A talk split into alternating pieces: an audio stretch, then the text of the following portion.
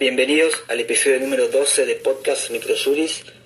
en donde realizaremos un resumen de la cuarta semana del mes de octubre del año 2018, comentando las novedades jurídicas más interesantes trabajadas por la editorial. En primer lugar, la Cámara Nacional de Apelaciones en lo Civil y Comercial Federal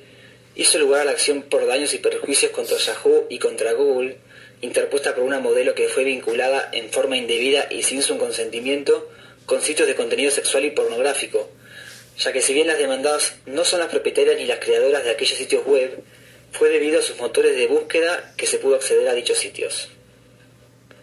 Por su parte, la Cámara Nacional de Apelaciones del Trabajo confirmó la sentencia que hizo lugar a la demanda de daños deducida por los herederos del trabajador fallecido, pues fue acreditado a través de la pericial oncológica que la exposición del obrero a químicos o sustancias de carácter cancerígenas durante 32 años, sin ningún tipo de protección, generó el cáncer de lengua que provocó su muerte. Otra novedad jurídica de la semana corresponde a un fallo de la Cámara de Apelación en lo Civil, Comercial y Laboral de Rafaela,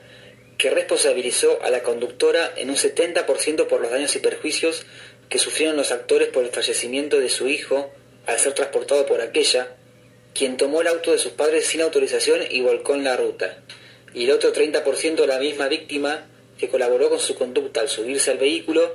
y no se colocó el cinturón de seguridad. Finalmente, la Cámara del Trabajo de Mendoza resolvió que incurre en una conducta contraria a la buena fe y fidelidad el trabajador que intentó concertar negocios con la competencia de su empleadora durante una licencia por enfermedad. En cuanto a las novedades legislativas, la Secretaría de Infraestructura y Política Hídrica convocó mediante la resolución número 41 del año 2018 a audiencia pública por el aumento de tarifas de agua potable y servicio cloacal.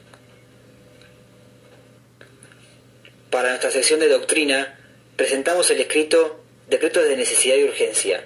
¿Es constitucional el decreto 54 del 2017 que crea las comisiones médicas jurisdiccionales a la luz de la doctrina y jurisprudencia actual? El mismo fue realizado por Karina Turdó y se hace un análisis de los requisitos que tienen los DNU y en particular si el decreto mencionado los cumple. Por último, como comentario de actualidad,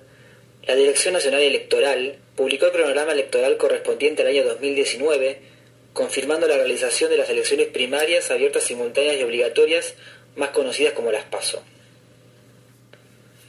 De esta manera, Damos por finalizado el resumen de la cuarta semana del mes de octubre del año 2018 de podcast Microjuris. Para más información, recomendamos acceder a nuestro sitio web aldiaargentina.microjuris.com. Muchas gracias.